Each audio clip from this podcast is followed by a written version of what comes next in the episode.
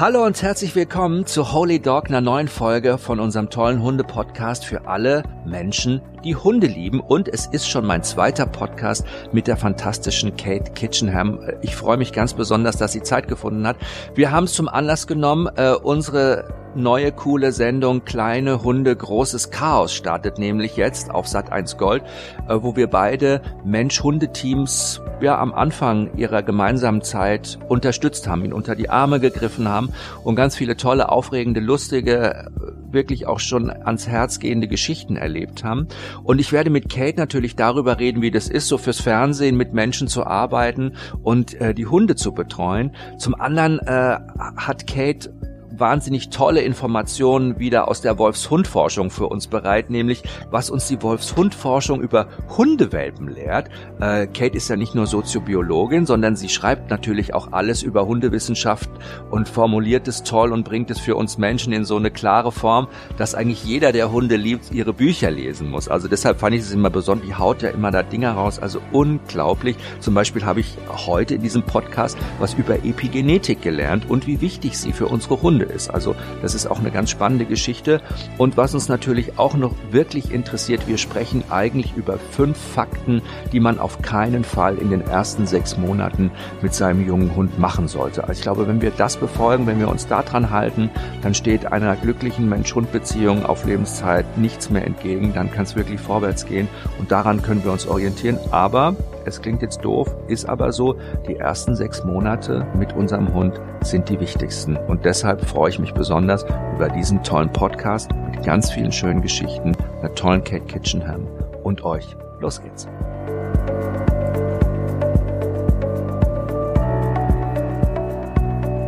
Mensch, Kate, wir beide schon wieder zusammen ein Podcast. Wahnsinn, ja. ne? Juhu, sehr schön, ich freue mich. Äh, es ist immer ganz toll, mit dir zusammen über Hunde zu sprechen, vor allem, weil wir beide ja seit einer Woche eine ganz tolle, erfolgreiche Sendung auf Sat 1 Gold zusammen haben. Ja. Kleine Hunde, großes Chaos. Die Einschaltquoten der ersten Folge waren richtig gut. Wir sind total happy und natürlich auch sehr dankbar für unsere treuen Fans, ne? Ja, klar. Wir begleiten dabei sechs frisch geborene Hundewelpen mhm. und äh, ihre Eltern, beziehungsweise frisch gebackene Hundeeltern und ihre Schützlinge, so kann man es eigentlich auch nennen. Ähm, so ein Fernsehformat zusammenzumachen, äh, es ist lustig, weil wir sind quasi nie zusammen an einem Fall, sondern wir teilen uns das ja so ein bisschen auf. Genau, was eigentlich ein bisschen schade ist. Ich hatte so eigentlich mich darauf gefreut, mit dir auch mal was zusammenzumachen. Bisher hat das ja nicht stattgefunden. Aber was nicht ist, kann ja noch werden. Ja, genau. Irgendwann. Das wäre ja schön. Aber bisher ist es so, dass wir wirklich jeder unseren eigenen Fall haben. Und das macht es aber auch andererseits wieder sehr spannend, mal zu gucken, wie der andere das so löst. Weil ja. da, also mir zum Beispiel ging es so, dass ich beim Ansehen der ersten Folge deine Ideen total klasse fand. Aber ich muss immer hier die, Komment, äh, die Komplimente gleich äh, zurückgeben. Weißt du, das Lustige ist ja, äh, wenn man sich selber dann so sieht, denkt man sich so, oh nein, was habe ich jetzt da ja. wieder gemacht? Aber wenn man die anderen sieht, dann, also als ich dich gesehen habe, so, ach ja, guck mal, so schön erklärt. Es ist ja auch so ein bisschen anders, quasi Menschen äh, im Fernsehen, in einem Fernsehformat zu helfen, als wir das ansonsten machen, wenn ja. so Mensch-Hund-Teams zu uns kommen. Es ist ja schon auch immer noch so ein kleiner Unterschied. Ne? Ja, ich weiß nicht, wie dir das geht. Also für mich ist es tatsächlich so, ähm, schwierig ein bisschen, weil es gibt so viel mehr zu erzählen und natürlich haben wir im Fernsehen nicht die Zeit, alles zu sagen, was uns eigentlich am Herzen liegt. Es muss immer so ein bisschen runtergebrochen werden auf die ganz bösen Probleme, die man sieht. Mhm. Ich weiß nicht, wie geht dir das damit? Na, bei mir ist es immer so, ich sage auch mal, ach, warum ist denn das noch nicht drin? Warum das nicht? Das haben wir doch auch noch gemacht. Ja, genau. Also man nimmt sich natürlich schon vor der Kamera viel Zeit, aber man nimmt sich auch hinter der Kamera noch viel Zeit genau, für die genau, Leute. Das ist es, und ja. ja. aber Fernsehen ist halt auch so ein bisschen die Quintessenz, alles so ein bisschen eingedampft. Mhm. Und trotzdem fand ich aber, und ich glaube, das ist auch das Schöne, erreicht man die Leute auch. Ne? Findest du, dass die, die quasi die Mensch-Hund-Teams, die Menschen, die wir in unserer Sendung quasi beraten haben mit ihren Hunden, dass die anders reagieren, anders mitmachen als die Menschen, die wir zum Beispiel draußen in der Hundeschule oder äh, in, in der Stunde quasi haben. Ja, die begegnen einem, finde ich, so ein bisschen mehr mit Ehrfurcht. Also wenn man so in der Hundeschule ist, dann ist es immer so locker und fröhlich, lustig gleich. Und wir rücken ja mit einem Kamerateam da an. Das ist immer schon mal beeindruckend. Und dann finde ich, ist es am Anfang immer wichtig, erstmal alle locker zu machen und äh, so eine schöne Atmosphäre herzustellen. Aber das ist dir ja eindeutig ganz schnell gelungen und äh, bei mir war das eben halt auch so. Ich ist bei mir auch so, ich mag alle Menschen und auch wenn sie Fehler machen, kann ich die Fehler immer verstehen. Ich mache auch Fehler in anderen Bereichen. Ähm, niemand kann in allen Bereichen top sein und dafür sind wir da, dann eben halt hier im Bereich Hund zu helfen. Und einfach sich auch auf die Menschen einzustellen, weil die müssen es ja am Ende umsetzen, was ja. wir vorschlagen. Und wenn wir genau. die nicht erreichen, äh, Pustekuchen.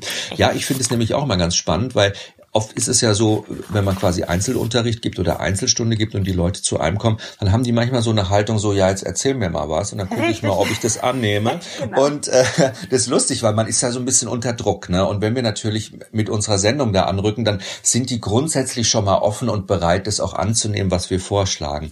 Wir haben sechs Fälle, sechs äh, ganz tolle Hundegeschichten erzählen wir da. Ähm, und was waren so deine zwei Lieblingsgeschichten, über die wir heute sprechen wollen? Dann verrate ich dir meine Lieblingsgeschichten.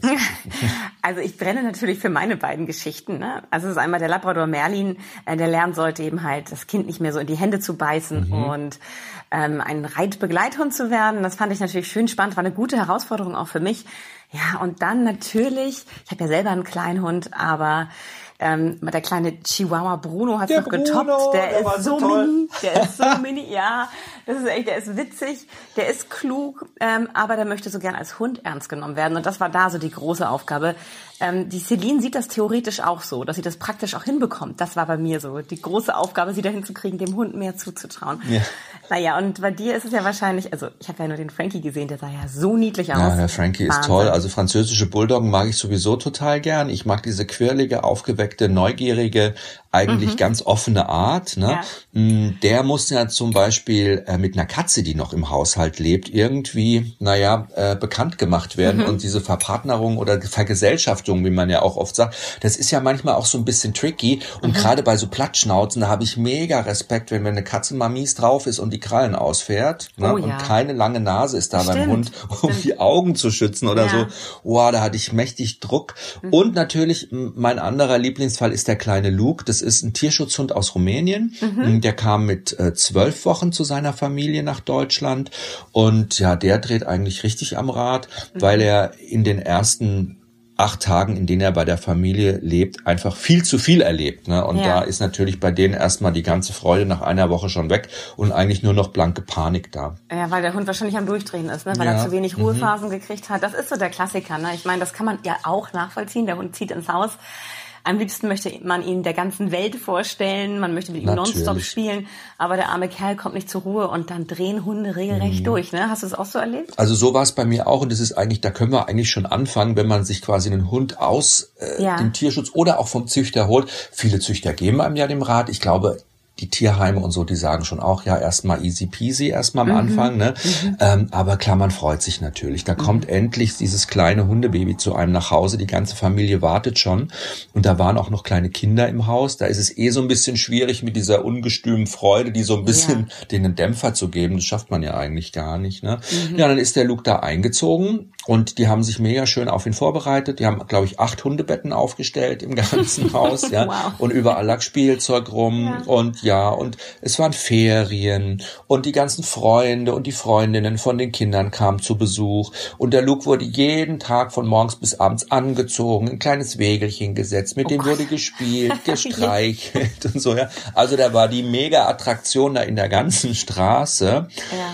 Ja, und irgendwann mal ist er natürlich komplett hohl gedreht, kann man fast schon sagen. Er wusste sich auch gar nicht mehr zu helfen, hat eigentlich nur noch so ein aus seiner äh, aus, sein, aus seiner Not heraus auch so ein Abwehrbeißen gezeigt. Ja, ne? Also das, aha. was man auch immer dann mit den Händen mit ihm gespielt hat und so rumgezerrt ja. hat und mit Bällchen geschmissen hat. Er ist eigentlich komplett durchgedreht und hat dann die Kinder halt auch schon richtig verletzt und Ach, so. und ja, ja, hat auch schon richtig da eigentlich gezeigt, dass er keinen Bock mehr hat. Und in mhm. dem Punkt bin ich quasi dahin gekommen. So habe ich die kennengelernt. Mhm. Und ähm, ja, ich hatte eigentlich nur diese dieses Gesicht von dem kleinen Luke vor mir, seine weit aufgerissenen Augen, die großen schwarzen Pupillen, die mich oh angeschrien haben und gesagt haben, kannst du mir bitte irgendwas für mich machen? Ja, und habe ich eine Box mitgenommen ja. und habe eine Box aufgebaut und habe ihm einen schönen Kong reingelegt, dass er was zu kauen hat. Kauen mhm. hilft die Hunden ja, Stress abzubauen.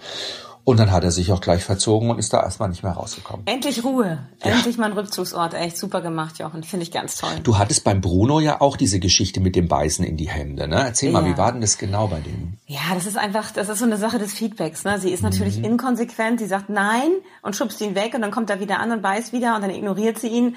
Also der hat einfach keine gerade Linie bekommen, wie er sich verhalten soll. Mhm. Und ich bin ja grundsätzlich auch nicht jemand, der sagt, in die Hände beißen ist total tabu, weil mhm. beißen ist natürlich ein negativ bewertetes Wort. Aber ähm, Hunde nutzen das Maul eben halt auch zum Zärtlichsein. Mhm. Und ganz häufig wollen junge Hunde über das Maul ihre Zärtlichkeit ausdrücken. Das Problem ist ja nur, dass sie so verdammt spitze Zähne haben. Und das tut so unglaublich weh. Ja. Und das müssen sie lernen. Das lernen sie ganz fantastisch mit ihren Geschwistern, wie doll man zubeißen kann, ohne dass es den anderen stört. Also so, dass es noch Spiel oder Zärtlichkeit ist. Das lernen sie einfach, indem die Geschwister dann so ganz laut quieken. Ja. Und dann lernen sie nicht nur, wie äh, Geschwisterchen A das mag, sondern auch wie B das mag. Also B ist vielleicht ein bisschen unempfindlicher als A. Mit dem kann man so spielen, mit dem anderen so. Ja, und wenn man das mit dem Hund so übt, so ganz simpel von Anfang an, dann passen sie ganz schnell die Beißfestigkeit, sage ich jetzt mhm. mal, unserer empfindlichen Hand an. Und dann gibt es auch gar keine Kratzer. Da sind die ganz vorsichtig. Mhm. Also das können die lernen. Hunde sind eben wahnsinnig soziale Wesen. Nur die meisten Menschen wissen das nicht, wie das geht. Und es ist eigentlich so simpel. Ja, und da war es mir eben halt wichtig, einerseits ihr zu zeigen, das ist okay, aber nur so, dass es nicht wehtut. Mhm. Und das hat Bruno wirklich innerhalb kürzester hat er toll Zeit gemacht, gelernt. Ne? Ja, hat er mega gemacht. Ich hatte ja. das ja beim Luke auch. Ich, ich bin auch immer so jemand, man macht ja im Affekt natürlich, weil es wehtut, zieht man die Hände auch ganz mhm. schnell weg. Ne? Und das ist ja für einen Hund auch oft eine Einladung, gleich nochmal loszulegen, weil es ja so ins Spielerische dann auch geht. Ne? Es ist ja dann plötzlich für einen Hund auch so ein bisschen Spiel. Ne? Ah, die ja. Hand hier, die Hand mhm. weg. Mhm. Diese schnellen Bewegungen, genau. die reizen den ja auch, die triggern ja so Hunde ganz, ganz äh, besonders. Und da erstmal zu sagen, hey, wenn er schon mal die Zähnchen drin hat, nicht ruckartig rausziehen. Genau. Lass dir Zeit, ja. Mhm. Und ähm, vor allen Dingen ähm, versuch auch einfach da ein bisschen aufzupassen, gar nicht zu viel, auch immer mit den Händen äh, zu spielen. Ja, ich finde immer die Hände immer, man wuschelt dem Hund dann immer auf den Kopf rum und dann mhm. tut man immer die Pfötchen so berühren und so. Und das findet dann alles über die Hände statt. Und wenn ein Hund schon, wie der Luke ja auch, die Zähne dann schon einsetzt ohne wirklich diese wir sagen ja Beißhemmung zu mhm, haben, ja, mhm. also eben so dieses Gefühl dafür zu haben, ne, wo tut's weh, was ist okay, was ist nicht mehr okay. Mhm. Mm, das sind ja auch eher so ruhige Sachen, ruhige Bewegungen und so Total viel wichtig. besser. Ja. Total Ignorieren richtig. hilft da ja auch, die Hände dann wegnehmen, quietschen, wie du gesagt hast, und sich auch mal wegdrehen oder so, ne, einfach ja. mal sagen, nee, ich habe jetzt keinen Bock mehr gerade, ne. Ja, mm. Aber weggehen, wenn der Hund so überdreht, ne, das ist ja. auch mal so eine Sache, wenn er so total wichtig, überdreht und einfach mhm. sagen so, nö, dann ist jetzt hier Ruhe angesagt und weggehen. Beim Bruno und, und beim Luke fand ich das ja auch noch irgendwie süß, äh, wenn die so klein sind und die machen das und, ne, aber wenn man irgendwann mal später so einen ausgewachsenen Rottweiler irgendwie zu Hause hat, ne, der das nicht gelernt hat, dann ist natürlich schon auch echt so ein bisschen Problem. Ja, das ist ja auch gerade das Ding, dass sehr häufig Hunde im Tierheim landen, weil diese erste Zeit so unterschätzt wurde und eben halt mit Welpen falsch gespielt wurde, nicht richtig umgegangen, dem Welpen gemäß. Mhm. Ähm, ja, das ist eigentlich immer so ganz traurig und umso wichtiger, dass frühzeitig Trainer da sind, die den Leuten dieses Hundeverhalten erklären. Ich habe ja übrigens auch noch mal ähm, so ein bisschen nachgelesen und wir, sind ja quasi, wenn der Hund so mit der zehnten Woche dann äh, zu den Familien kommt oder zu, ne, zu seinem Bezugsmenschen kommt, auch in dieser ganz wichtigen Sozialisierungsphase. Ne? Mhm, und glaube ich, in dieser Sozialisierungsphase, ich weiß nicht, gibt es da Forschungen dazu? Weißt du das?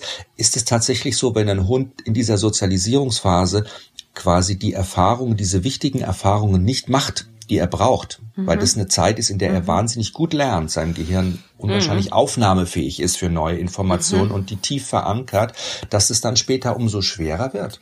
Ja, natürlich. Also es gibt mehrere sensible Phasen, in denen äh, all das stattfinden muss, an was der Hund gewöhnt werden sollte, wenn er mit uns als ein vollwertiges Familienmitglied und gut integriert in die Gesellschaft und sich zu benehmen weiß, was er alles so lernen sollte. Und da muss man eben halt immer gucken, was passt zu welcher Lebensphase. Es gibt auch Menschen, die machen das Falsche in der, in der, in der falschen Phase. Also mhm.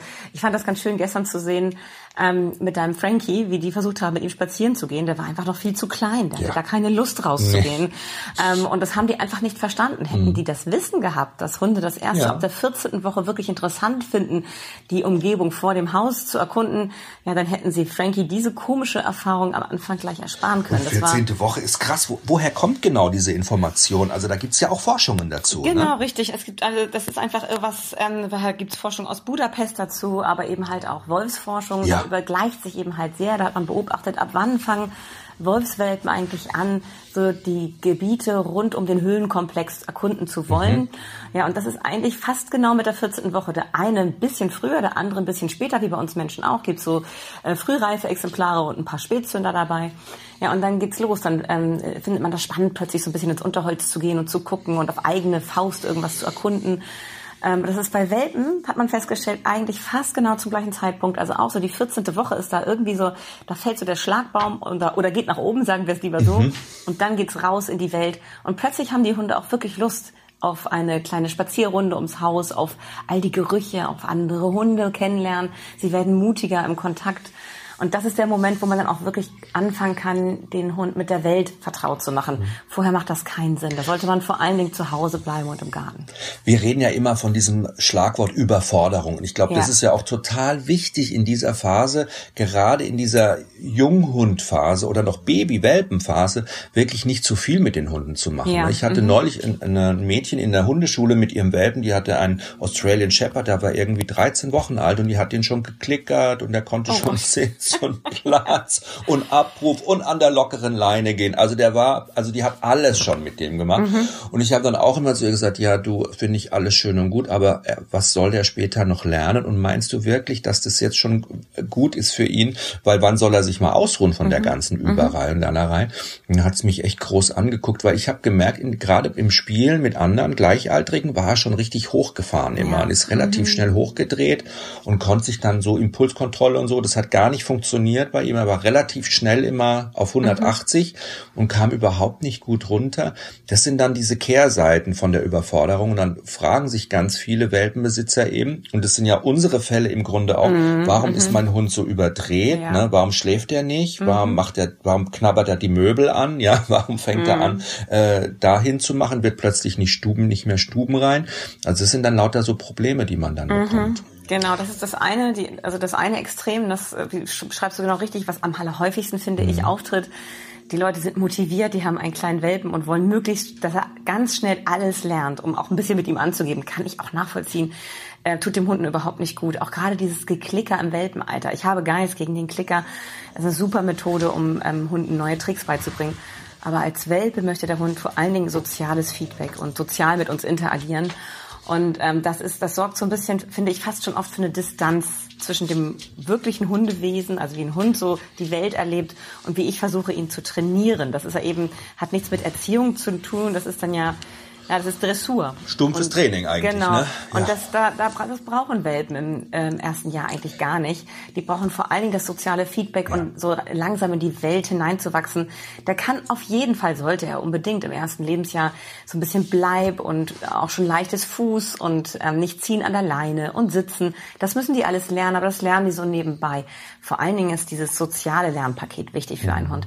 Aber das eine ist eben halt diese Überforderung. Was ich bei Bruno eben ganz stark hatte, war die Unterforderung. Essstörung. Mhm. Also da hat Celine eben halt aus Angst, auch das konnte ich gut verstehen, weil Bruno ist wahnsinnig klein und zart.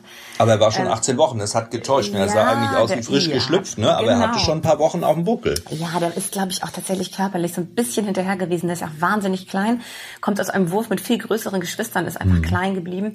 Naja, und weil er so klein ist, hat sie ihn fast gar nicht rausgelassen, aus Angst, er würde draußen erfrieren. Das war noch die kalte Jahreszeit.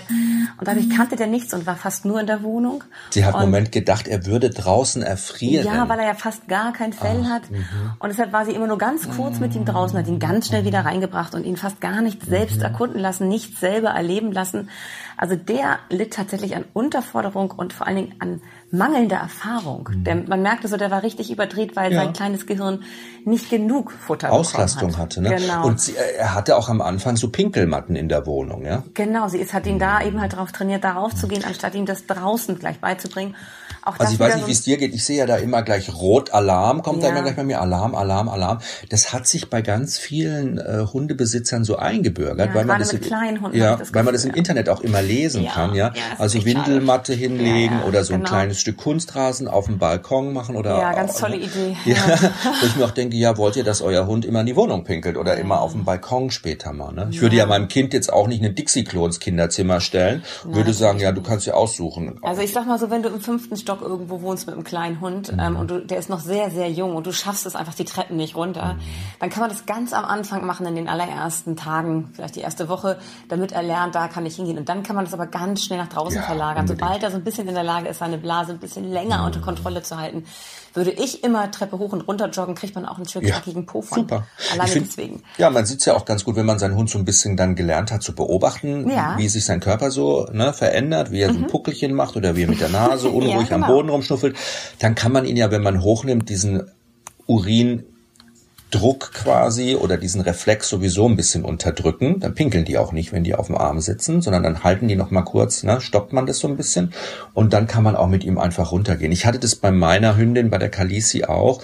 Am Anfang, ich bin halt auch immer eine Treppe in den Garten runtergegangen, aber man kriegt's eigentlich ganz gut hin. Es ist ja auch so ein bisschen was, wo man selber lernen muss, ne, wo man einfach so lernt, seinen Hund auch zu beobachten. Genau, das ist es. Also das ist sowieso was, was ich total toll finde mit kleinen Hunden. Ähm, die, das ist die Möglichkeit, dass du ähm, einfach mal, ja auch gerade so diese, diesen Druck rausnehmen, so viel machen zu wollen, einfach mal den Hund beobachten. Einfach mal mit ihm auf dem Boden sitzen, ihm nahe sein ähm, und genau sein Verhalten kennenlernen, ihn kennenlernen, auf Augenhöhe mit ihm spielen. Ähm, das ist eigentlich die beste Möglichkeit, um diesem, ja am Anfang doch auch Fremden gegenüber Mhm. näher zu kommen und ihm auch die Möglichkeit geben, uns besser kennenzulernen. Also dieses sich auf die Ebene des Hundes bewegen, finde ich ganz schön am Anfang, auch gerade für den Bindungsaufbau. Ja.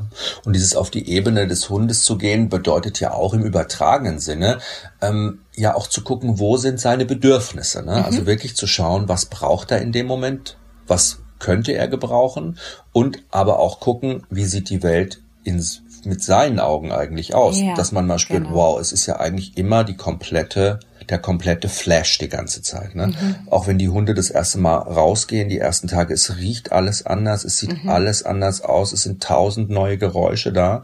Es ist halt klar, hocken die sich dann hin nach 100 Metern oder nach 50 Metern, sagen, nee, und über, nur über meine Leiche, Mhm. Ja. kannst bitte wieder nach Hause. Es ist mir gerade alles viel zu viel. Bei Frankie übrigens fand ich das total süß, bei dieser französischen Bulldogge, die ähm, haben sich ja als Pärchen den Hund angeschafft und haben gesagt, gut, auf der einen Seite, wir wollen ihn gerne auch überall mit hinnehmen, ja, aber wenn wir dann arbeiten, unterwegs sind, die Eltern leben im gleichen Haus, ne, daneben, ähm, dann ist er bei denen, die freuen sich schon darauf. Aber Tara, da lebte natürlich die Katze. Ja, ja. Und das war jetzt echt so ein kleines Problemchen, weil die Katze war auch so ein Grumpy Cat, ne? Die Okay. war jetzt nicht ein, so ganz Nicht begeistert. wirklich easy, die war nicht wirklich begeistert. Ja. Ja. Und es ist ja ganz oft so, dass man einen Hund zu sich in die Familie holt und es ist schon ein Ersthund da oder es ist auch schon eine Katze da Mhm. und da versuchen natürlich viele erstmal aus ihrer Ratlosigkeit heraus, ja, Zimmer auf, beide rein, Türe zu. Ne? Das ist natürlich Horror. Und da haben wir auch ganz viel geübt und erstmal wirklich schrittweise, wirklich Tag für Tag mit dem Hund und der Katze dieses Zusammensein, das Kennenlernen erstmal so ein bisschen aufgebaut. Ne? Sich erstmal auch kontrolliert natürlich. Ne? Hund war an der Leine und die Katze durfte im Zimmer sein und hatte aber so eine Rückzugs- und Fluchtmöglichkeit nach oben und auch zur Türe raus. Und so haben die sich ganz langsam beschnuppert und irgendwann haben wir die Leine immer länger gelacht, immer länger gemacht, immer länger gemacht. Und heute leben die natürlich total happy zusammen. Aber man muss es am schön Anfang beobachten. Mhm. Ja, aber das ist eben so, ne, diese Geduld zu haben am Anfang Ja. und so die soziale Präsenz, also dass wir dabei sein müssen, um das zu regeln für die beiden. Auch schützend da zu sein eben. Ja, Ne? und die Katze hat Hausrecht. Ich meine, die wohnt da seit vielen Jahren. Ja. Und setzt man ihr so einen kleinen nervigen Welpen vor die Nase. Natürlich ist sie nicht begeistert und würde am liebsten nur abhauen. Und deswegen ist es genauso richtig, sie langsam damit zu konfrontieren. Ähm, aber so, dass sie merkt, ach, der ist ja noch ein dummer kleiner Welpe, der kann mir nichts. Und so wachsen die als Team zusammen, lernen sich langsam kennen und am Ende können Katzen und Hunde die besten Freunde sein. Ja. Also bei mir war das so, ähm, in meiner Kindheit hatten wir auch eine Hündin und eine ähm, Katze. Und als die Hündin dann irgendwann ganz plötzlich gestorben ist, hat sich die Katze unter das Bett verkrochen und ist drei Wochen nicht rausgekommen und ist dann auch gestorben. Die hat so getrauert. Also da sieht man, was möglich ist zwischen Katze und Hund an einer engen Beziehung. Das heißt, ähm, finde ich nicht richtigerweise wie Katze und Hund. Das kann eben halt eine ganz, ganz tolle Bindung werden zwischen den beiden. Ich finde ja auch in der Arbeit mit Katzen, auch bei Verhaltensauffälligkeiten, die es sind ja ganz viele Parallelen da, ganz mhm. viele Ähnlichkeiten, mhm. auch in der Therapie und in der Behandlung. Und Katzen haben genauso wie Hunde ja auch immer ähnliche Auslöser ne, für die Stressoren. Es ist auch ganz oft Unterforderung, Unter ja. Überforderung, ja. Trauma, ja, äh, mhm. äh, Veränderung. Das ist bei Katzen allerdings natürlich noch ein bisschen stärker. Ja, das finden sie richtig doof, wenn man ja, Veränderung, das, das bescheuert unmöglich. Ne? Ja, Die sollen doch mal ein bisschen flexibler werden, die Katzen. Da kann man sich am Hund mal schön Beispiel nehmen, wie anpassungsfähig die sind. Ne? ja, aber das fand ich schon auch immer spannend, also zu sehen, hey, da gibt's ja ganz viele äh, Parallelen eigentlich. Ja, ne? es sind eben auch soziale Wesen. Das wird ja immer so verkannt und die Katze wird so als Egoist und Einzelgänger dargestellt. Das ist sie nicht unbedingt. Sie geht zwar alleine auf die Jagd, aber ganz, also wenn man freilebende Katzen beobachtet, da haben die schon Familienverbände und mögen auch das soziale Zusammensein. Es ist eben halt anders als das des Hundes. Weniger auf Kooperation ausgelegt, sondern vor allen Dingen eben halt, wenn man zusammen ist, dann mit jemandem, der einem sehr vertraut ist und immer nur dann, wenn man dazu Lust hat. Mhm. Und Hunde haben eigentlich permanent dazu Lust, mit uns zusammen zu sein und etwas zu unternehmen. Die wollen uns einfach immer an unserer Seite sein und verbiegen sich natürlich auch dafür ganz schön, ja. ein ganz großes Stück weit. Und ich finde es immer so schade, dass wir das gar nicht erkennen, dass wir das immer so als ja. Selbstverständlichkeit ja. einfordern und sagen, ja, der muss doch da jetzt mitkommen. Ja.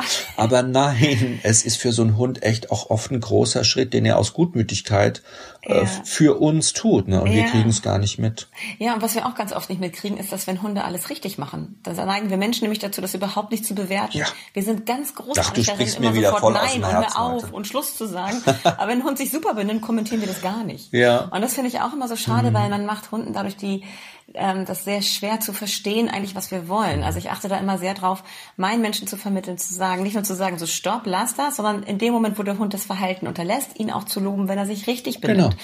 Und so lernen Hunde eigentlich ja. wahnsinnig schnell, was richtig und was falsch ist. Viel schneller noch. Ich finde, Hunde sind ja wirklich immer wie so Banker, ne? die investieren wirklich in tolle Sachen, die sich für sie ja. lohnen, wo ja, sie richtig. gelobt werden. Genau, Erfolgsmomente. Ja. In die Rendite und da muss man natürlich auch da sein. Es ist ja auch so spannend, wenn Leute zu einem kommen, mir geht es immer so, die sagen, ja, mach das nicht und das kann er noch nicht und das möchte ich, das ist noch richtig falsch und doof mal die Gegenfrage zu stellen, was kann er richtig gut, ne? Was, ja, wo ist er denn eigentlich richtig ja, genau. toll drin? Ja, und dann kommen immer die großen Fragezeichen. Aber der Merlin, das war ja der cremefarbene Labrador, mhm, der hat einer Friseurin gehört, ne? Genau. Wie ist denn die Geschichte eigentlich weitergegangen? Also das war ja auch so ein bisschen, der sollte ja auch immer in diesem Friseursalon ja, abhängen. Ja, genau. Und das, das, hat man ja schon gemerkt in der ersten Folge, dass sie wahnsinnig viele Vorstellungen hatte, Erwartungen an den Hund, ja, wie das da alles zu laufen hat. Ja, genau und er hat ihr eigentlich einen Strich nach dem anderen durch die Rechnung gemacht, ähm, weil das alles gar nicht so funktioniert hat. Also dem Hund, dem Pferd hat er im Erstkontakt in, versucht, in die Nüstern zu beißen.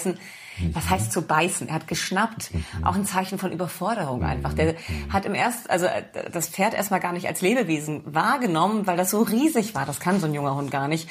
Und plötzlich kommt so ein großer Kopf von oben nach unten und guckt ihn an und schnaubt ihn an. Der hat sich einfach erschrocken und nach vorne geschnappt. Und für sie war das aber gleich ein Zeichen, oh Gott, das wird nie was.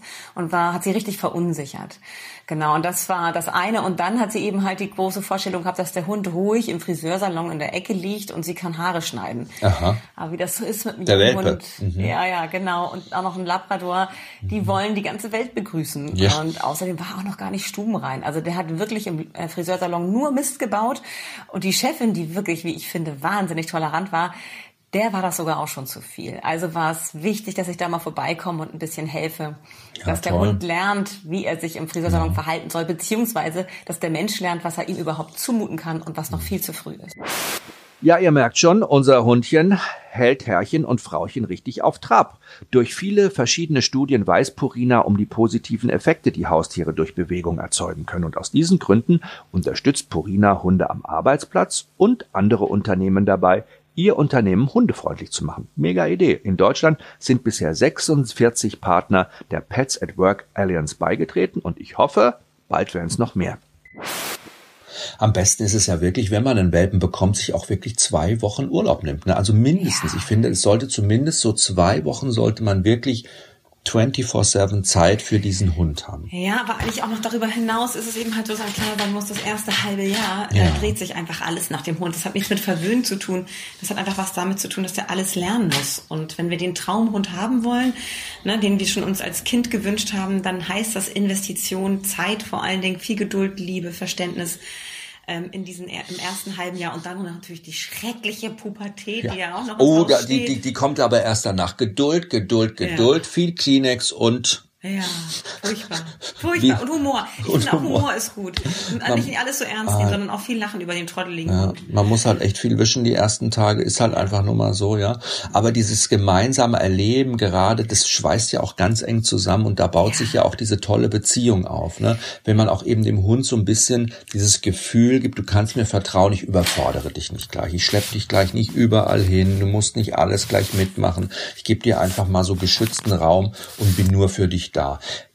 Typisch deutsch ist es doch eigentlich, finde ich, wenn wir jetzt mal so Sendungen, die wir machen, mit Sendungen in anderen Ländern vergleichen, dass unsere Menschen oder unsere Kandidaten, sag ich mal, schon eigentlich immer gerne alles richtig machen wollen und gar nicht so viel Bock haben, auch mal einfach ne, so es laufen zu lassen. Ja, was Hat, auszuprobieren, ne? Ja. ja. Mhm, mhm. Hattest du auch so das Gefühl? Ja, immer. Das ist natürlich, das ist wirklich eine ganz typisch deutsche Mentalität.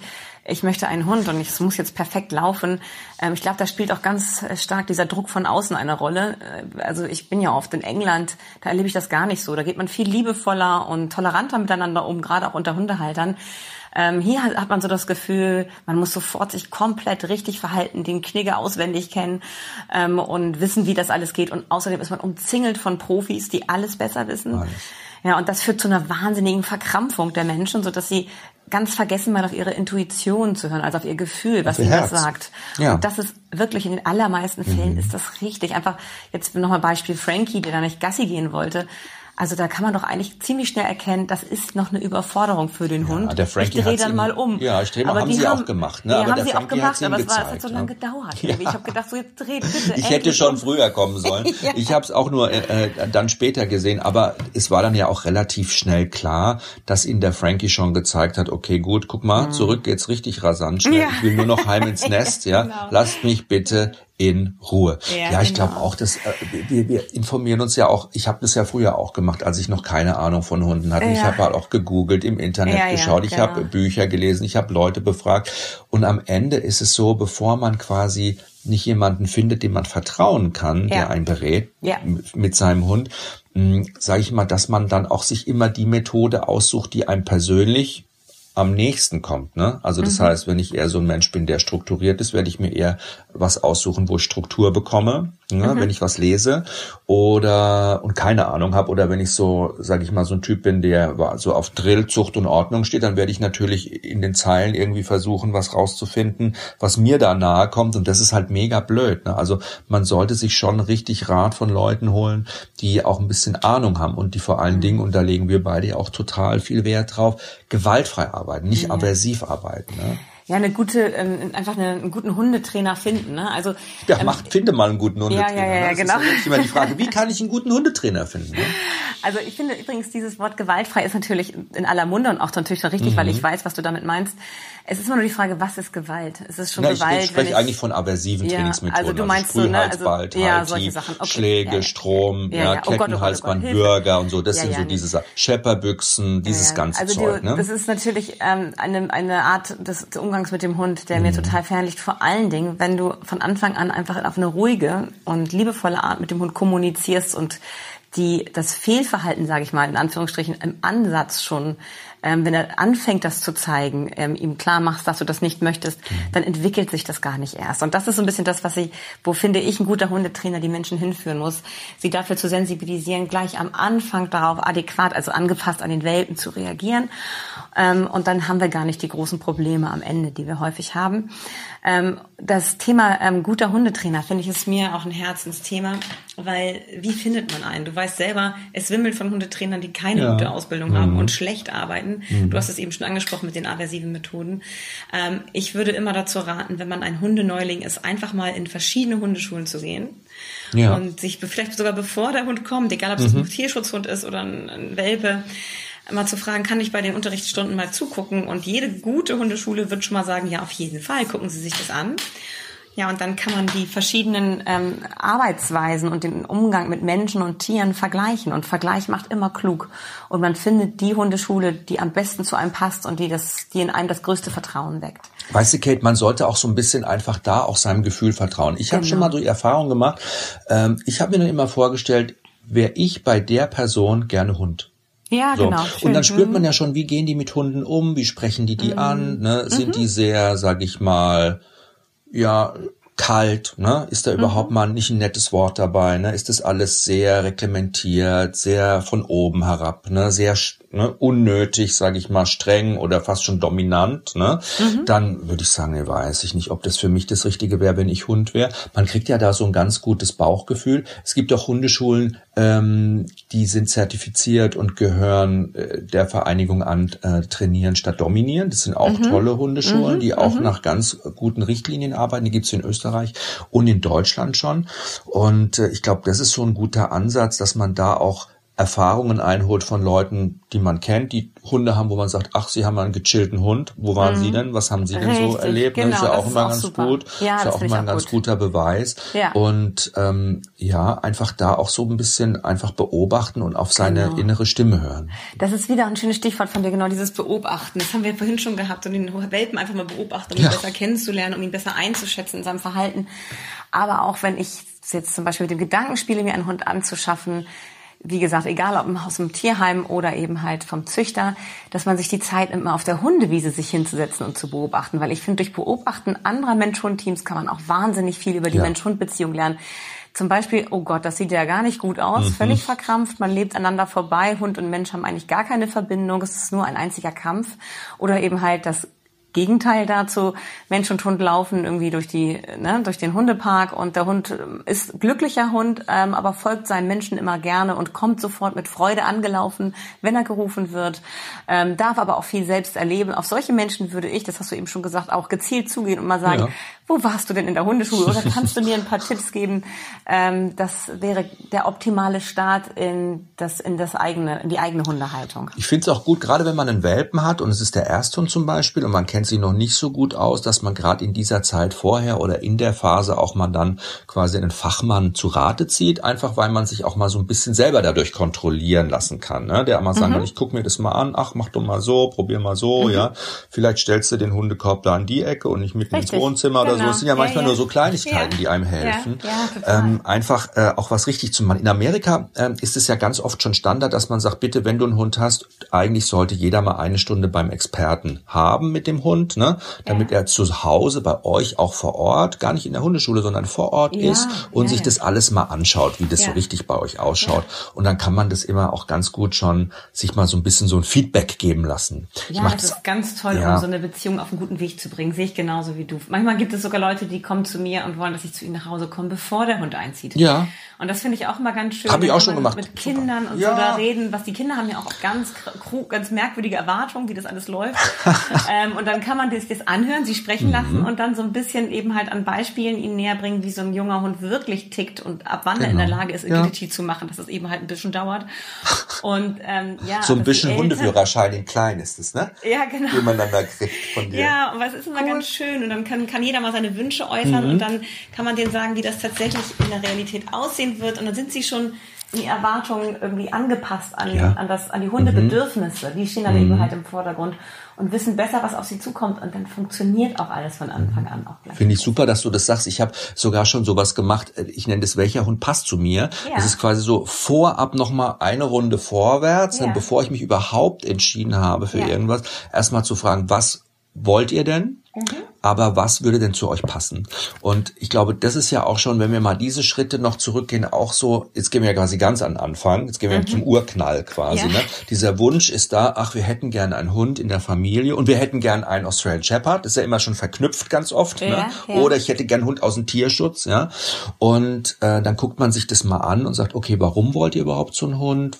Was könnte da der Grund sein? Was gefällt euch da so an dieser Idee? Mhm. Und dann die zweite Frage, ja, jetzt schauen wir mal, ob das überhaupt toll zu euch passt, ob ihr mhm. überhaupt dem Hund auch gerecht werden könnt. Mhm. Weil wenn man mhm. diese Frage ja auch am Anfang schon mal versucht für sich selber zu lösen und da auch ehrlich ist zu sich selber, mhm. ne, und merkt dann, äh, ich habe eigentlich gar nicht so viel Freizeit, ne? ich mhm. bin eigentlich gar kein Jogger, hm, mit dem Wischler, mhm. das wird sowieso nichts werden, ja, an den Jagdhund, oh, da habe ich viel zu viel Angst, wir wohnen direkt am Wald, gar nicht gut, ja, äh. also dann hat man ja so Sachen auch schon mal geklärt und ich glaube, das merkst du bestimmt ja bei dir auch in, in deinen Stunden und bei deinen Kunden, man ist dann auch dankbar, wenn man da einen guten Tipp bekommt. Total, ja. Und es bringt, wie gesagt, auch genau die Beziehung gleich in die richtige Richtung. Also, dass mhm. es wirklich auch der Traumhund am Ende wird. ähm, das ist, da kann man von Anfang an ganz viele Fehler vermeiden, wenn man sich von den richtigen Leuten dann einfach die Ratschläge holt. Wir haben diesen Hund wirklich ein ganzes Leben bei uns und müssen das ganze Leben für ihn da sein und ihn versorgen vom ersten Moment bis zum Schluss. Und da haben wir natürlich auch eine riesige Verantwortung. Riesige Verantwortung. Vor allen Dingen, er muss ja auch mit uns klarkommen. Er ja. kann gar nicht wählen. Wir haben ihn uns ausgesucht, aber wir, er muss mit dem klarkommen. Er muss, er muss mit uns klarkommen. ja. Wir haben ja gerade bei uns in der Sendung bei Kleine Hunde großes Chaos unterschiedliche Welpen. Also wir haben ja Welpen vom Züchter, aber wir haben natürlich auch Welpen aus dem Tierschutz, gerettete Welpen aus dem ja. Ausland. Ne? Wir machen da überhaupt keinen Unterschied, sage ich mal, mhm. ähm, sondern ganz im Gegenteil. Das ist ja auch toll für unsere Sendung mal zu zeigen, wo sind da, sage ich mal, besondere Punkte, wo wir aufpassen müssen. Mhm. Ne? Was ist da wichtig? Wo sind mhm. die Unterschiede auch? Wo liegt denn für dich eigentlich der größte Unterschied zwischen einem Hund vom Züchter und einem Hund aus der Adoption? Ganz ehrlich, mhm. ich finde es immer schwierig, das pauschal zu sagen, ja. weil es gibt Hunde vom Züchter, ähm, das sind die sind verkorkst. Total verkorkst ja. von Anfang an, weil es eben halt kein Züchter ist, sondern ein Vermehrer, mhm. der irgendwie auf Ebay Kleinanzeigen süße mhm. Hündchen auf Deckchen setzt und so tut, als hätte er die selber gezüchtet. Dabei kommen die irgendwo aus dem Ausland, haben eine mhm. schreckliche Tortur hinter sich, viel zu früh von der Mutter weg und sind unter schrecklichen Horror. Bedingungen mhm. gezeugt worden oh, schon. Nein, ja. Da wissen wir ja nun heute, was das für Auswirkungen auf die Gene haben kann, wenn mhm. die Elterntiere schon in ihrer Jugend Stress hatten oder auch während der Trächtigkeit die Mutterhündin Stress hatte.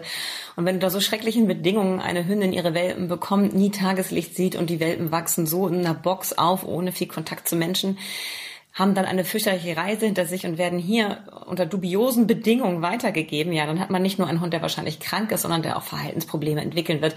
Dann hat man zwar das Gefühl, man hat einen Rassehund, der ist vom Züchter, aber ähm, eigentlich hat man ein armes, krankes Wesen zu Hause. Mhm. Ähm, und dann gibt es natürlich auch Züchter, die ihren Job sehr, sehr ernst nehmen, beziehungsweise das ist für sie kein Job, sondern ein Herzensanliegen. Ähm, und die investieren wahnsinnig viel Zeit, Geld in die Aufzucht ihrer Lieblingsrasse. Das mag manch einer verurteilen. Für mich ist das völlig okay, mhm. ähm, wenn Menschen sich dafür entscheiden. Ich möchte sowas immer nie pauschal beurteilen, was für wen das richtige, die richtige Entscheidung ist. Das liegt mir total fern. Ähm, diese Hunde sind wahnsinnig gut geprägt. Von Anfang an wachsen die in liebevollen Verhältnissen auf und ähm, sind tolle Familienhunde. Also da gibt es schon mal den riesigen Unterschied. Aber dann gibt es eben halt auch Hunde aus dem Tierschutz, junge Hunde zum Beispiel, die im Tierheim landen, dort liebevoll aufgezogen werden. Die sind wahrscheinlich die besseren Hunde als die Rassehunde vom Vermehrer. Ähm, das sind dann kleine Fall. Mischlingshunde. Mhm. Also ich finde es immer schwierig, das so pauschal zu sagen, aber natürlich gibt es den Mischlingshund, der, wo man nicht genau weiß, was hat der erlebt in den mhm. ersten Lebenswochen, Lebensmonaten und der bringt schon ein kleines Päckchen mit in die Beziehung, was aber nicht heißt, dass das nicht auch eine genauso tolle ähm, Bindung werden kann zum Menschen wie der kleine Welpe, den ich von Anfang an habe. Also ich habe schon Hund-Mensch-Beziehungen ähm, erlebt, sehr, sehr, sehr viele. Wir sind die Hunde irgendwie mit fünf, sechs Jahren erst zu den Menschen gekommen, haben vorher schon andere Besitzer gehabt. Ja, und dann war das die tolle Beziehung und Mensch und Hund sind ganz eng zusammengewachsen. Also finde ich auch, man kann es nicht sagen. Nee, man kann es nie pauschal hm. sagen, was das Richtige ist. Ich habe so ein ganz schönes Erlebnis gehabt. Ich habe bei mir in, in einer Stunde in so einem Bindungs-Agility-Kurs eine kleine Hündin, die Caddy, und die kommt wirklich aus dem Tierschutz auch und sie ist eigentlich eine ganz kleine, unsichere, ängstliche mhm. Hündin gewesen, als sie hier angekommen ist. Und sie schaut wahnsinnig süß aus, wie so Boomer, der kleine Streuner, muss man sich vorstellen. Das Fell ist Aprikot. Ich habe keine Ahnung, was da drin war, aber sie ist mhm. bildhübsch, ganz zart. Ja. Und die hat am Anfang gar nichts gemacht. Ne? Die hat sich immer versteckt und die war immer ganz unsicher. Und ihr Frauchen kam dann zu mir und wir haben angefangen mit ihr wirklich, also bis die mal über eine Hürde drüber gehüpft ist. Ne? Ja. Das war schon richtig Action. Und dann haben die zu Hause immer beim Agility gibt's ja auch so einen, Tisch, wo man startet, ja. ja. Und haben die immer zu Hause ihren Wohnzimmertisch abgedeckt und haben da so ein Vlies drauf gemacht. Dann haben sie mit der Caddy da immer Tisch geübt, dass sie da hochspringen, haben sie belohnt, ja. ja, so, also wirklich du pass auf. Und heute, mittlerweile ein Jahr später, diese Hündin ist so selbstsicher geworden. Ja, das ne? Und sehen, ne? das Tolle dabei ist aber, dass ihre Familie durch sie wahnsinnig viel gelernt hat, ja. Mhm, also die haben mhm. Geduld und mhm. Liebe gelernt, ja. Die mhm. haben, die haben so schöne Erfahrungen mit ihr gemacht, mhm. ne. Die hätten das auch nie gedacht. Die haben gesagt, oh mein Gott, jetzt haben wir so einen Angsthund zu Hause sitzen. Aber eigentlich haben sie gesagt, es ist das Beste, was uns je passieren konnte. Ja. Und da finde ich, das sind diese Vorteile auch gerade von an ängstlichen Hunden, wenn man ja. die sich für so einen ängstlichen Hund entscheidet, weil dieses gemeinsame Lernen und Bewältigen dieser mhm. Lebenssituation, das macht einen auch als Mensch so glücklich und man lernt so viel über sich selbst. So das kann dann ein Hund vom Züchter zum Beispiel gar nicht geben. Also man hat auf beiden Seiten Vorteile, aber man hat auf, anderen, auf der anderen Seite natürlich auch wieder schwierigere Sachen zu genau, lösen. Genau, es ist nicht für jedermann. So, es gleicht sich aus. Zum Beispiel, also ja. da, da musst du wirklich auch die, also zum Beispiel brauchst du dann Kinder, die nicht mehr ganz so klein sind, mhm. auch Kinder, die in der Lage sind, sich in den Hund hineinzufühlen. Ja ähm, sich selber auch mal zurückzunehmen, dass weil Mama jetzt gerade keine Zeit hat, sondern sich da kümmern muss, das müssen die alles verstehen können und auch verstehen wollen. Also dass es so ein Familienprojekt ist. Also das meine ich eben halt mit pauschal würde ich niemals immer zu dem oder dem raten. Es gibt einfach Situationen, äh, da ist der, dieser Tier, ängstliche Hund aus dem Tierschutz, der bisher wenig erleben und lernen durfte, besser aufgehoben bei einer anderen Familie und die Familie sollte sich lieber vielleicht einen Junghund oder einen Welpen holen. Wir werden uns einig, wenn wir sagen, eigentlich lieben wir alle Hunde, allerdings diese Vermehrer und ähm, oh Gott, oh Gott. Diese, ne, diese, ja. diese, die, diese Horrorzüchter, sowas lehnen wir natürlich ganz klar. Natürlich, also, das da geht man, gar nicht. Das, ja. Da bin ich auch ganz klar für schärfere Gesetze. Also da muss irgendwie ganz dringend mal was passieren langsam in Deutschland. Wenn wir jetzt mal unsere Idee der Hundeerziehung, ja, also wir beide. Mhm. Ne? Ich finde ja, es ist so spannend, weil du bist auch wissenschaftlich aktiv, du schreibst sehr viel über wissenschaftliche Erforschungen, über, mhm. über, über neue Themen. Ich bin so nah an den Menschen natürlich auch immer dran die ganze Zeit und merke so für mich so, wow, eigentlich, und das habe ich nämlich bei unserer Sendung auch gemerkt, da gibt's immer wieder diese Situationen, nein, nein, nein, nein, nein, nein, nein, nein, nein, nein, nein. Alle sind in dieser Ja, in dieser Nein-Spule, weißt du, alle sind total im Nein und eigentlich wollen wir ja total ins Ja. Ne? Ich bin immer so jemand, hört doch mal auf mit dem Nein, geht doch mal in so eine Ja-Stimmung für euch persönlich. Also genau. das, was du auch schon gesagt hast, lasst mhm. uns doch mal das Positive sehen, das Positive belohnen, ja, mhm. die guten Seiten hervorstellen, als immer nur Nein, Nein, Nein, Nein, Nein zu sagen. Ich glaube, das ist ja für einen Hund auch mega stressig, wenn der immer nur Nein, Nein, Nein hört. Ja, ich meine, ein Hund muss auch mal Nein hören, aber es fehlt dann das Ja im Gegenzug. Ja. Das ist dann eben halt das Problem, dass der Hund zwar merkt, so, okay, das soll ich nicht, was soll ich stattdessen tun? Mhm. Also das ist eben halt etwas, was den Menschen oft schwerfällt, ähm, das richtige Verhalten zu belohnen. Ich nenne das immer so ein bisschen dieses Erziehen im Vorübergehen. Also du hast ähm, einen Welpen und er soll was lernen und in dem Moment, wo der sich irgendwo hinsetzt, freiwillig, sage ich, super Sitz, ja fein Sitz. Also er, er lernt das nicht nur in dem Moment, wo ich das mit ihm aktiv übe, das Sitz, sondern er lernt auch zwischendurch, wenn er sich mal hinsetzt, dass es das Sitz ist. So, also dass man so dieses Bestärken ähm, im, im Alltag auch immer einfach mal macht, dass man das Wort ja. nutzt mit der Bewegung, die der Hund vollführt und schon hat man ganz schnell Hunde, die lernen, was voraus heißt, nämlich dass man vorauslaufen soll, immer in dem Moment, wo der Hund sowieso vorausläuft, mhm. vorauszusagen. Also dieses ähm, dieses positive Zusammenleben mit dem Hund einfach in den Vordergrund stellen. Diese, also damit meine ich dieses positive Interagieren, also auch mit kombiniert mit Wörtern und mit, mit Wörtern, Zuspruch und genau. mit Lob. Ähm, also ohne es jetzt zu doll zu übertreiben, aber mhm. immer wieder dieses positive Feedback zu geben. Hunde lieben das. Ja, Wenn wir mit der Stimme ein bisschen hochgeben ja. und ihnen das Gefühl geben, sie sind tolle, schlaue Hunde, ähm, und dann, dann hat man gar nicht so häufig Nein zu sagen. Das kommt vor und wir müssen Grenzen ziehen, ohne Frage. Das ist ganz wichtig. Mhm. Hunde brauchen auch klare Grenzen, aber vor allen Dingen brauchen sie jemanden, der sie motiviert und ihnen zeigt, was toll ist im Leben. Wir haben gesagt, wir wollen so eine Top 5 aufstellen heute yes. für unsere Hörer, ja. Äh, dass wir sagen, Leute, fünf Dinge, die ihr auf keinen Fall in den ersten sechs Monaten mit eurem jungen Hund machen solltet. Und ähm, wir haben es extra jetzt nicht so positiv gemacht, fünf Dinge, die du auf jeden Fall machen solltest, weil ihr macht viele Dinge auf jeden Fall ja schon, ja. sondern uns ist ja eher wichtiger zu sagen, ey, stopp, bitte das auf keinen Fall machen. Mhm. Also, ähm, und da haben wir gesagt, auf Platz Nummer fünf. Kleiner Hund kommt mhm. zu uns, gerade zehn Wochen alt. Wir haben es äh, beim Frankie gesehen, der hat es allerdings angehabt, der hatte ja. kein Halsband an. Ne? Ja. Einfach wird ein Halsband gekauft, meistens ist das Halsband vom Züchter noch drum mhm. und dann wird der Hund da durch die Gegend geschleift. Mhm. Genau, kann Katastrophe natürlich äh, für die ganz wahnsinnig empfindlichen ähm, Halswirbelsäulenknochen, die da ähm, mhm. ganz schnell Schaden von tragen können, wenn der Hund plötzlich ruckartig in die Leine springt. Ähm, ja, das Geschirr sorgt einfach dafür, gerade am Anfang, wenn man ja auch mit einer Schleppleine ganz viel arbeitet, dass diese Knochen geschont bleiben. Man kann mit dem Halsband arbeiten. Ich bin überhaupt gar kein Halsbandgegner. Mhm. Aber besonders am Anfang ist es ganz wichtig, da Rücksicht zu nehmen auf diese empfindliche Halspartie beim Welpen. Man kann es ja so machen, das ist, haben wir auch ja schon drüber gesprochen. Wir fänden es eigentlich ganz cool, wenn man so, sag ich mal, so bis zur 16. Woche, ne, bis mhm. man auch mal so vielleicht so circa 16. Woche, wenn man dann die Grundkurs mal macht in der Hundeschule, wenn man an der lockeren Leine gehen, anfängt mhm. zu üben, üben mal schon so mhm. langsam, ne? Mhm. dass man da den Hund eigentlich meistens am Geschirr hat. Zu Hause kann man ja ein Halsband dran machen, mhm. kann man auch dann die schöne kleine Namensplakette dran machen oder irgendwas. Ne? Aber am Anfang auf jeden Fall das Geschirr. Und dann, wenn er an der lockeren Leine langsam gehen kann, kann man ihn auch schon öfter mal umgewöhnen. Allerdings, wenn wir zusammen draußen sind, Freizeitaktivitäten machen, spazieren gehen, so richtig mal auch später, wenn er dann älter ist, schon mal ein bisschen länger, da auch jeden Fall am Anfang noch aufs Geschirr bestehen. Ja, vor allem, wenn er in der Pubertät ist, dann muss man ja eigentlich alles nochmal neu lernen und dann wird ja. plötzlich wieder das Wild interessant oder die läufige Hündin auf der anderen Straßenseite. Ähm, und du, wenn du dann mit der Schleppleine arbeitest, dann brauchst du auch Eben. da wieder das Geschirr. Das ist ganz, ganz wichtig. Ja, und mir ist in, in der Pubertät ja auch noch aufgefallen, sehr, sehr wichtig, Hunde lernen ja auch über Verknüpfung. Das heißt, ne, also es ist ja nicht nur der Moment, sondern sie haben ja so eine 3D-Aufnahme von diesem Moment und da gehört auch ihre emotionales Empfinden, was sie in diesem Moment verspüren. Mhm. Und wenn jetzt ein Hund ins Halsband springt, weil er drüben ein Fahrrad sieht zum Beispiel und sich erschrickt, kriegt er natürlich so einen mega Würgereiz. Und wenn der das zehnmal hat, ne, dann verknüpft er diesen Würgereiz mit diesem Fahrrad. Und dann kann es natürlich sein, oder mit einem anderen Hund, dass Hunde da schon, sage ich mal, ein unangenehmes Gefühl für sich selber verspüren und abspeichern und dann später mal vorausschauen, schon alles ankläffen, was ihnen entgegenkommt oder genau dieser weiße Hund, wo sie immer das gespürt haben. Also das ist immer, da muss man vorsichtig sein und ein bisschen aufpassen und daran denken und deshalb ist das Geschirr einfach auch die sichere Nummer. Genau. Ja, ich bin da auch ein großer Verfechter. Ja. Aber was hatten wir auf Platz Nummer vier? Ah, ich weiß schon. Welpengerecht, äh, welpengerecht, welpengerecht. Keine, keine Quietschis, haben wir gesagt. Ne? Oh Gott, welpengerecht ja, spielen. Mhm, genau. Also welpengerecht spielen heißt für mich eben halt nicht diese Quietschis und nicht Bälle werfen. Ähm, da macht man den Hund ganz schnell abhängig, sondern vor allen Dingen auf dieses Soziale setzen. Ähm, also das heißt, ich mit dem Hund im Augenkontakt, auf Augenhöhe, im Nahbereich spielen. Im Nahbereich lernt der Welpe ganz viel über eine Mimik lesen. Mhm. Das ist für ihn ja auch was Neues. Unser Gesicht sieht ja ziemlich anders aus als das Gesicht eines Hundes.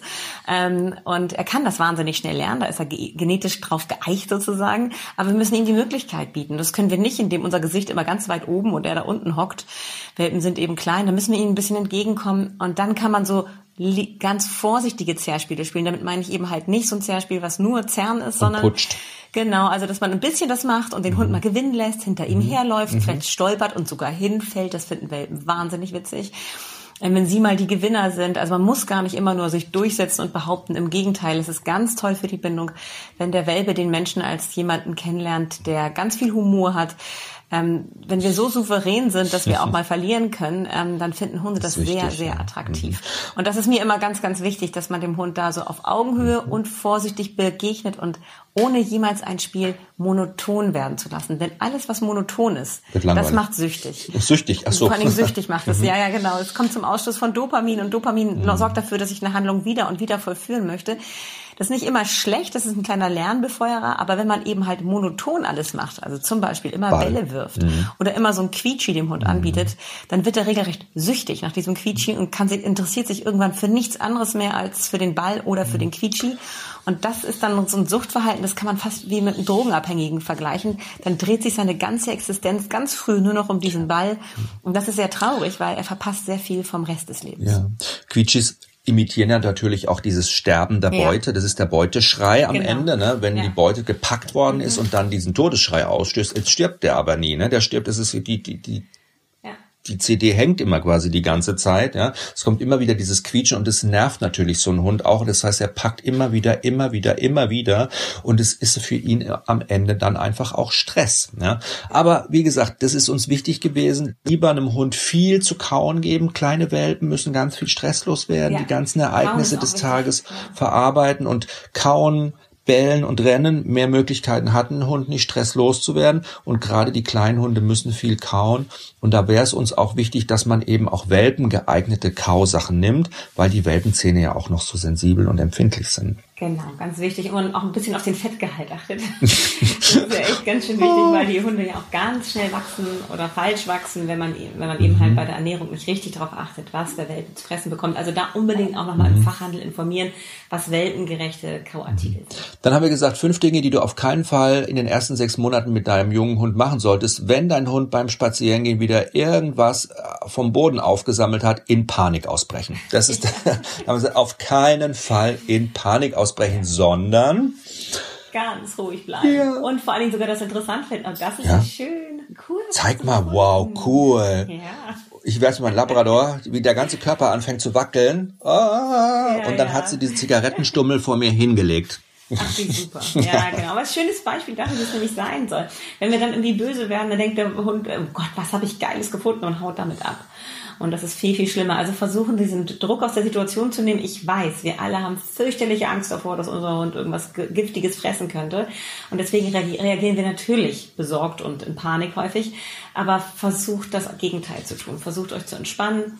Ähm, versucht ruhig zu bleiben. Nur so hat man die beste Chance auch wirklich an das spannende Futter zu kommen und zu gucken, mhm. ob das was Giftiges oder was Ungefährliches ist. Was wir in unserer Arbeit auch immer wieder sehen, äh, und es ist auf Platz Nummer zwei, das heißt, es ist uns jetzt echt schon besonders wichtig, ist so dieser ganz völlig unkontrollierte Kontakt zu fremden Hunden. Ja? Wir wollen ja so ein bisschen über die soziale Entwicklung auch sprechen und da gehört es ja dazu, eben auch Sozialpartner kennenzulernen, auch äh, quasi artgleiche kennenzulernen, andere Hunde kennenzulernen. Aber viele Menschen oder viele Hundebesitzer machen am Anfang natürlich oft den Fehler, ihrem Hund nachzugeben, im kleinen Hund, weil kleine Hunde wollen natürlich zu allen Hunden am liebsten hin. Ne? Entweder wollen sie sie beschwichtigen, die großen Hunde, und sagen, hey, ich bin total klein, ungefährlich, ich tu dir gar nichts.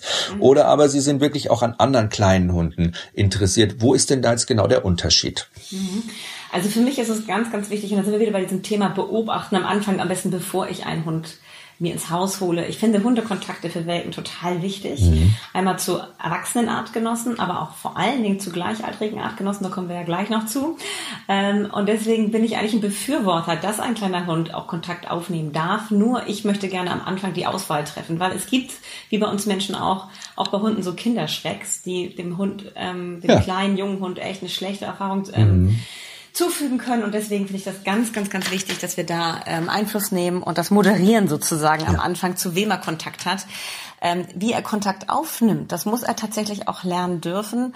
Ähm, und das kann ihm niemand so gut beibringen wie ein gut sozialisierter erwachsener Hund. Wenn unser Hund sich tölpel, tölpelhaft oder übergriffig verhält, kann niemand ihm so gut sagen, so benimmt man sich nicht unter Hunden wie ein, wie gesagt, gut sozialisierter ja. erwachsener Hund. Und das finde ich so schön, wenn man da vorher so eine Auswahl trifft an Hunden, zu denen mein Welpe dann Kontakt haben kann. Und Aber so kann beim er Gassi gehen muss man vorsichtig sein. Wie ja. gesagt, nicht einfach alle Hunde nee. die man nicht kennt, nee. zu seinem Hund lassen und auch den kleinen Hund nicht einfach zu allen anderen Hunden lassen. Ne? Ich glaube, mhm. das ist das, wo die meisten Menschen auch dann oft mal einen Fehler begehen mhm. und dann knallt's ne? und plötzlich macht der kleine Mausi eine negative Erfahrung und das wäre natürlich fatal für ihn. Genau, also die kontrollierten Hundekontakte, das ja. ist, finde mhm. ich, ganz, ganz wichtig, dass man eben halt da so ein bisschen guckt im Vorfeld, aber auch hier ganz wichtig, ohne zu verkrampfen. Ja. Was man ja auch sehr häufig sieht, ist Leute, die gar nicht dem Hund was irgendwas mhm. zutrauen. Gleich ähm, hochnehmen. Genau, genau. Und dann entwickelt der Hund irgendwelche irgendwelche Ängste oder mhm. hat Stress. Und daraus resultiert natürlich erst recht ein Verhalten, dass er niemals in der Lage ist, auch mit so einem Kontakt umzugehen mit einem fremden Hund.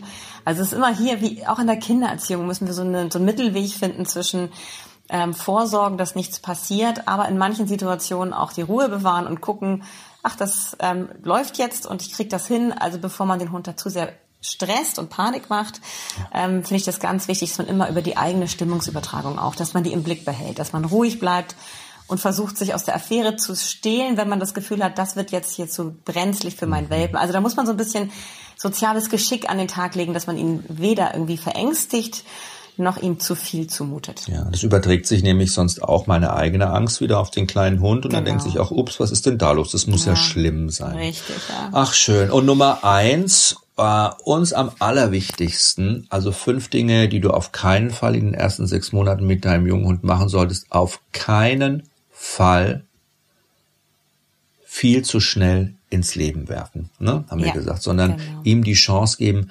langsam die Welt entdecken zu können. Mhm. Ja, das ist also kein Tempo reingeben, nicht mhm. überall einfach unkontrolliert mit hinschleppen, mhm. sondern gebt ihm bitte Zeit.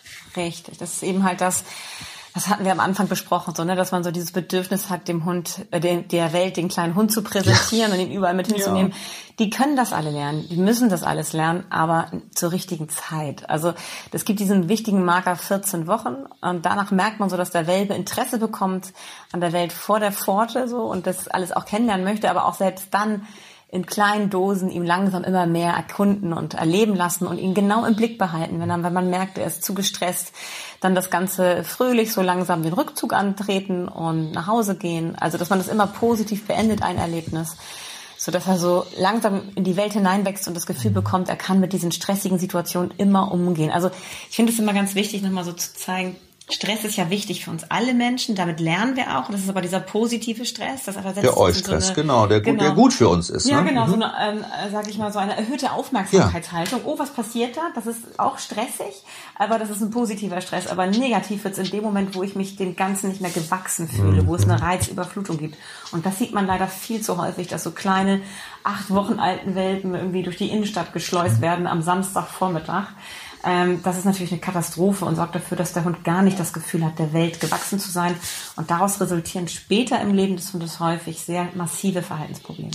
Man soll es halt einfach easy angehen lassen und wenn der Hund dann älter wird, Woche für Woche für Woche, kann man das auch immer ein bisschen weiter ausbauen. Genau. Und ich fände es ja auch cool, wenn man äh, zumindest, zum Beispiel war es ja bei dem Merlin so, der dann von Tag eins quasi bei seinem Frauchen da im Friseursalon sitzen musste, er trotzdem auch dann später in seiner Freizeit genügend Möglichkeiten hat, wieder runterzufahren. Ne? Also wenn man ihnen dann auch wirklich Alternativen anbietet oder Möglichkeiten gibt, den Stress auch wieder loszuwerden. Ja. Ja, also ich glaube, das ist auch ganz wichtig, weil sonst Hunde können schon auch bestimmt auch im jungen Alter mit Stress ein bisschen umgehen, aber sie müssen auch die Möglichkeit haben, den Stress wieder loswerden ja, zu können. Wo du es gerade ne? ansprichst, das ist ja natürlich auch so, ne, dieser Klassiker, da schläft der Hund, das Kind langweilt sich, ach komm, wir wecken mal den Hund. das habe ich gesehen. Oh Gott.